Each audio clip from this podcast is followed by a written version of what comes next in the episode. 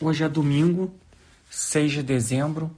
Quem fala é Dan Cava, responsável pela área de gestão da TAG Investimentos, e esse é mais um podcast semanal.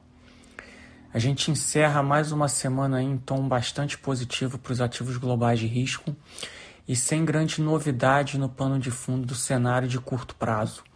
Queria aproveitar que essa semana, depois de uma semana de pausa, de descanso desse nosso espaço, para fazer uma breve revisão do que, a gente viu acontecer aí nas últimas semanas e nos últimos dias. Queria começar falando um pouco sobre o Brasil. Acho que a gente teve aí um movimento bastante relevante de queda do dólar, que saiu de perto de 5,80 para os 5,15, em torno de 5,15, 5,20 que ele está hoje.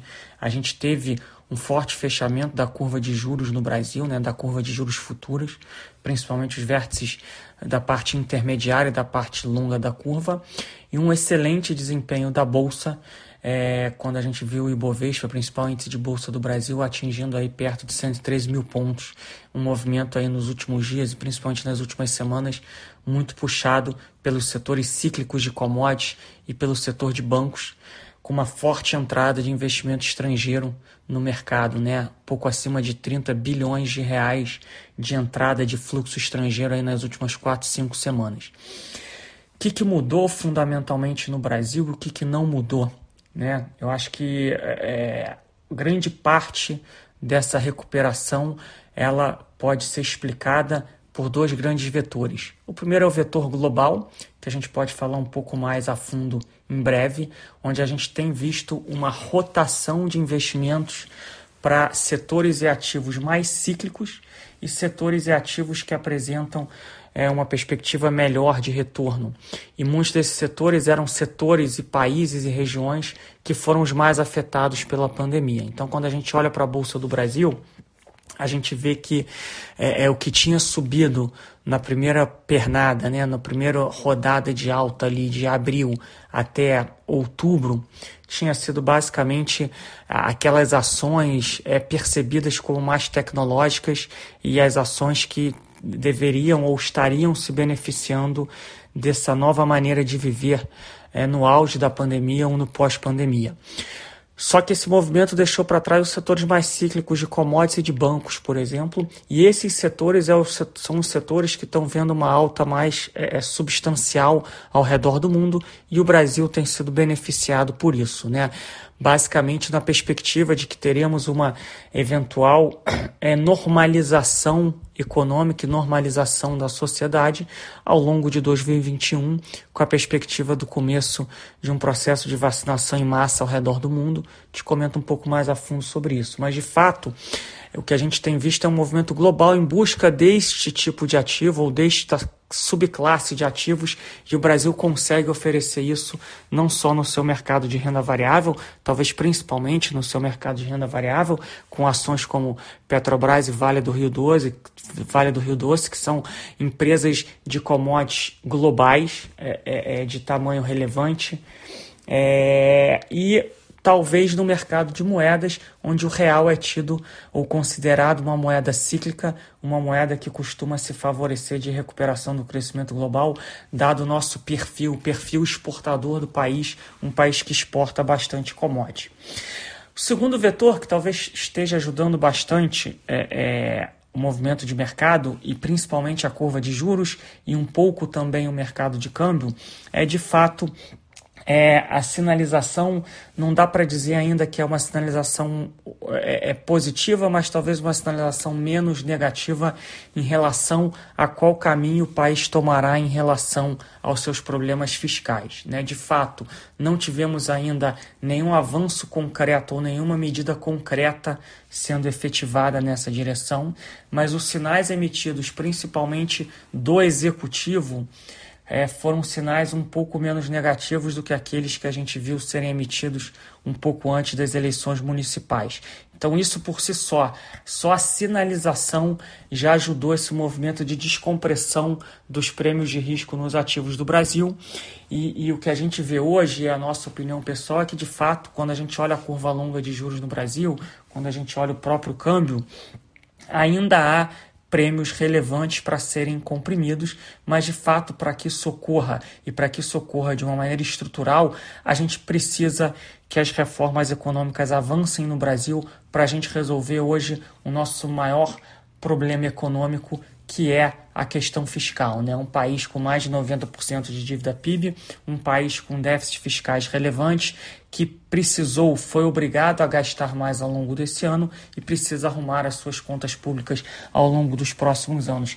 Vai ser um longo caminho, esse problema ele não vai ser resolvido ou endereçado é, em poucos dias, poucas semanas ou poucos meses, mas a gente precisa começar de um ponto de partida e o mercado ainda espera que esse ponto de partida ele ocorra em algum momento das próximas semanas, tá?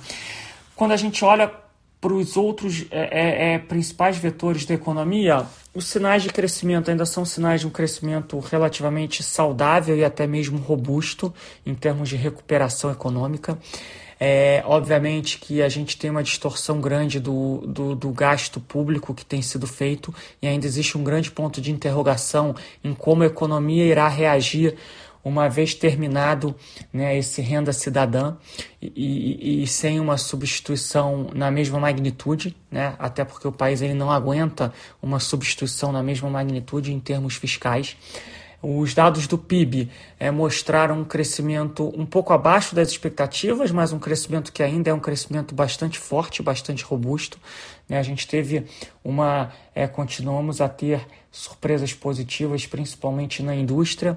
A gente teve alguma surpresa negativa no lado das importações, mas no geral são dados ainda relativamente é, é robusto de crescimento.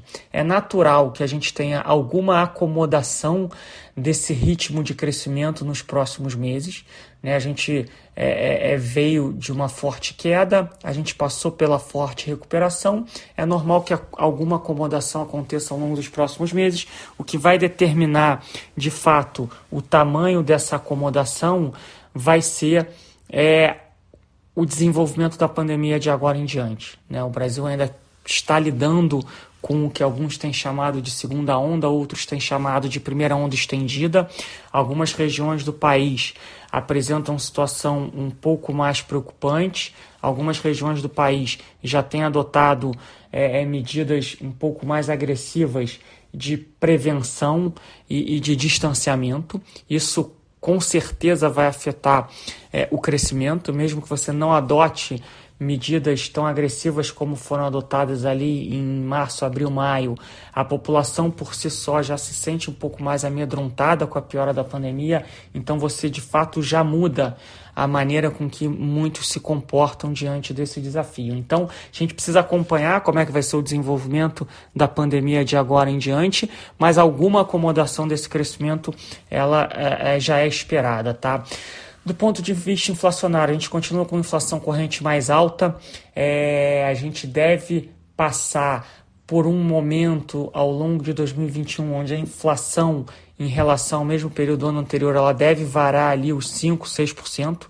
Né?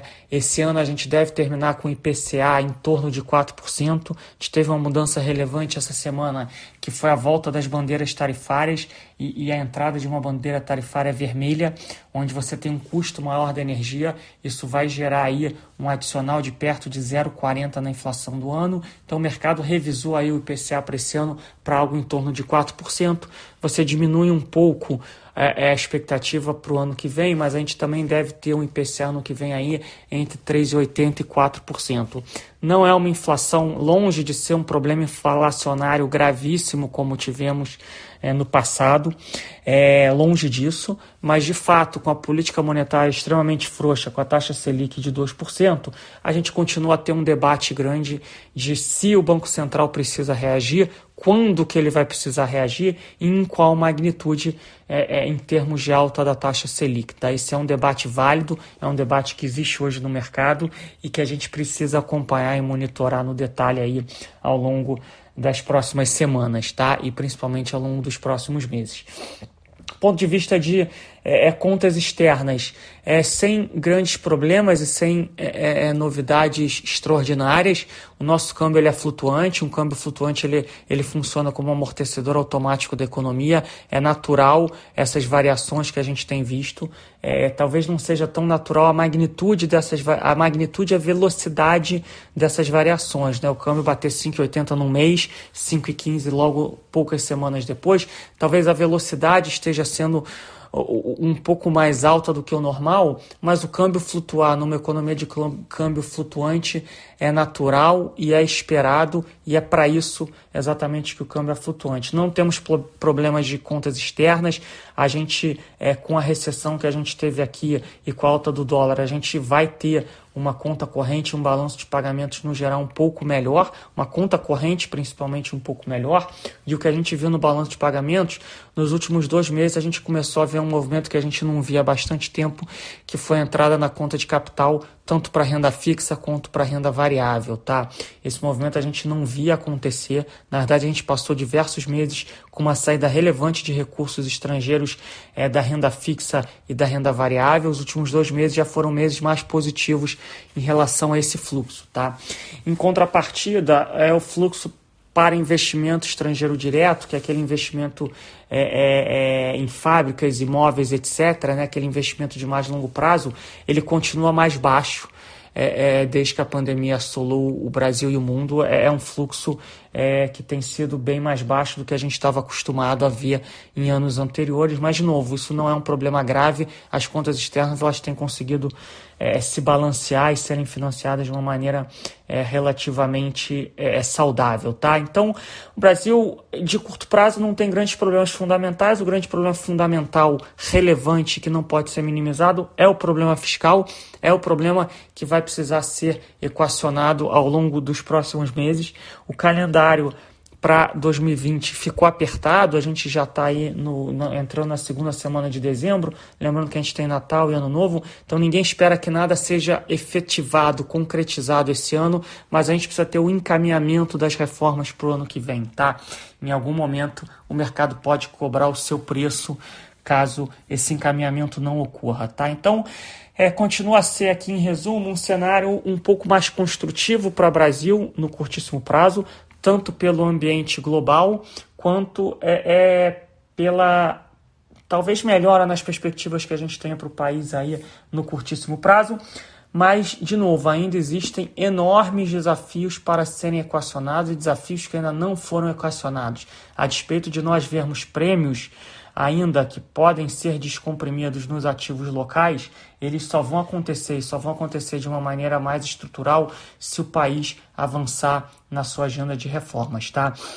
Do ponto de vista internacional, é, o que a gente tem visto de fato é uma recuperação bastante robusta da China e de todo o seu entorno. A gente recebeu essa semana os PMIs da China, que são é, é, dados de confiança é, é, do setor manufatureiro, do setor industrial, e foram números bastante positivos, bastante robustos, mostra de fato que o, que o país e, e, consequentemente, todo o seu entorno é, conseguiu sair de fato dessa crise de uma maneira é, mais rápida e mais estrutural que outras partes do mundo. Tá? Europa, a gente tem visto alguma acomodação dos dados, mas basicamente essa acomodação era, já era esperada em reação aos, aos lockdowns que tiveram que ser implementados ali ao longo do mês de outubro. O mercado tem tentado olhar muito para frente, né, o que vai ser no ano que vem, e no ano que vem a perspectiva é que esses lockdowns eles sejam aos poucos amenizados e que você começando aí um processo de vacinação, você começa a ter uma normalização é, é um pouco mais é, é, definitiva da economia europeia, tá? Quando a gente vai para Estados Unidos, a pandemia ainda é uma preocupação grande, é, a gente ainda não teve uma diminuição é, relevante é, do número de novos casos. A gente ainda está vendo o número de hospitalização crescer bastante, talvez num ritmo preocupante, e obviamente que, infelizmente, a letalidade, a letalidade acaba aumentando é, com certo atraso, mas ela acaba aumentando, tá? Então, o cenário americano, é, do ponto de vista da pandemia, ainda é um pouco desafiador. Os dados econômicos começam a mostrar algum arrefecimento, né? Os dados de emprego esse mês que saíram na sexta-feira já foram dados bem mais fracos e bem mais fracos do que as expectativas.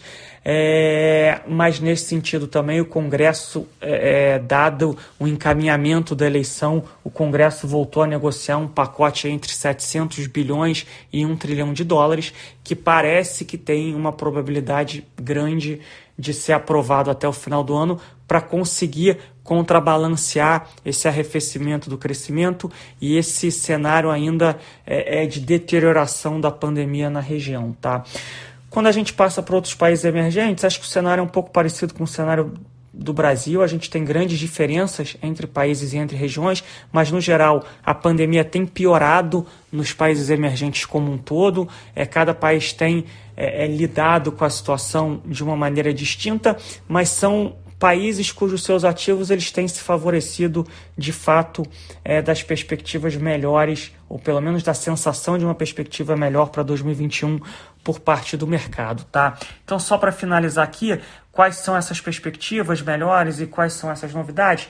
Basicamente, é, a gente continua a ter notícias positivas no âmbito da vacina. Né? A gente teve alguns países, basicamente o Reino Unido, né? a região, o Reino Unido, Inglaterra, e, e, e, que conseguiu aprovar já no que o pessoal chama de fast track, né? Naquele, num processo mais rápido, é, as duas vacinas já foram aprovadas e a, o Reino Unido deve começar um processo de vacinação em massa já na próxima semana, tá? Essas mesmas vacinas também entraram com pedido nos Estados Unidos.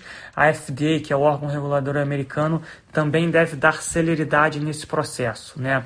E no Brasil, a gente está no processo aí da Coronavac, que é a vacina chinesa, é, também passando por um processo de aprovação por parte da Anvisa e algumas regiões do país já têm é, é, é acordos para que a vacinação comece e comece em breve, né? Talvez não em dezembro, mas talvez já no comecinho de janeiro, tá? Então o mercado ele tem tentado superar é, esses desafios de curto prazo que são socialmente muito complicados e muito tristes, mas é, é tentado olhar por cima disso e olhar para perspectivas melhores ao longo de 2021, se a gente conseguir de fato é, fazer uma vacinação em massa ao redor do mundo e conseguirmos abrir a economia de uma maneira mais é, é, perene, estrutural é, é, é, e de longo prazo e não ficar nesse abre e fecha das economias que é ruim para qualquer business, para qualquer negócio, para qualquer é, é, é, economia do mundo, tá?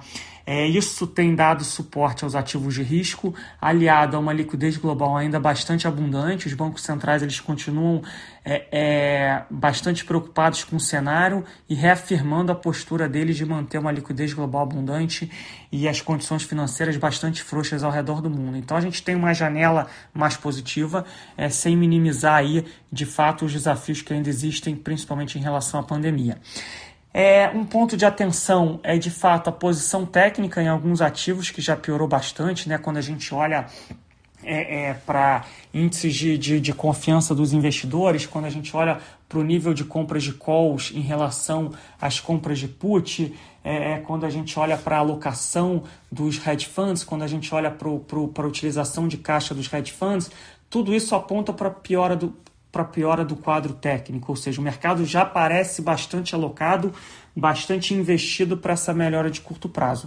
Isso não quer dizer que a melhora não vai acontecer, pelo contrário, ela pode e deve até acontecer, mas eventualmente a gente pode ter correções é, no meio do caminho que não indiquem mudança de trajetória ou mudança de tendência, mas elas podem é, pontualmente acontecer. Tá? Ou seja, o mercado ele fica um pouco mais susceptível a eventuais notícias é, um pouco menos positivas. Tá? E esse mesmo comentário vale para nível de preços e nível de valuations, tá? Acho que para o Brasil isso preocupa um pouco menos, é, mas quando a gente olha para a Bolsa Americana, né, principalmente os índices de tecnologia, o próprio S&P 500, não são níveis de preço e valuation triviais. É óbvio que é um mundo novo, de juros ainda mais baixos, de liquidez abundante, tudo isso dá suporte a esses níveis de preço, a esses valuations, mas de novo, deixa o mercado um pouco mais sensível a notícias levemente mais negativas, tá? Esse é um ponto de atenção, né? E como é que a gente tenta lidar com isso em termos de alocação? A gente não tem mexido nas nossas alocações é, é, é, é estruturais, e aí eu convido todos a entrarem no nosso site, né, taginvest.com.br, tem a nossa carta mensal lá de novembro, né, tem uma aba lá de mídias, cartas mensais de novembro, é, e lá a gente discorre um pouco sobre o que a gente está vendo de cenário e de alocações por classes de ativos. É, e a gente continua mantendo uma alocação acima da média, principalmente na Bolsa do Brasil. É, a maneira que a gente tem de se proteger é buscar o que a gente chama de hedges ou de seguros. A gente é, geralmente usa o mercado derivativos para fazer isso, que é basicamente a gente pensa como comprar um seguro. Né? Então, se você está acostumado a comprar um seguro de carro, um seguro de vida, um seguro da sua casa, por que não comprar um seguro para os seus investimentos? Então, é o tipo de coisa que a gente faz nos nossos portfólios.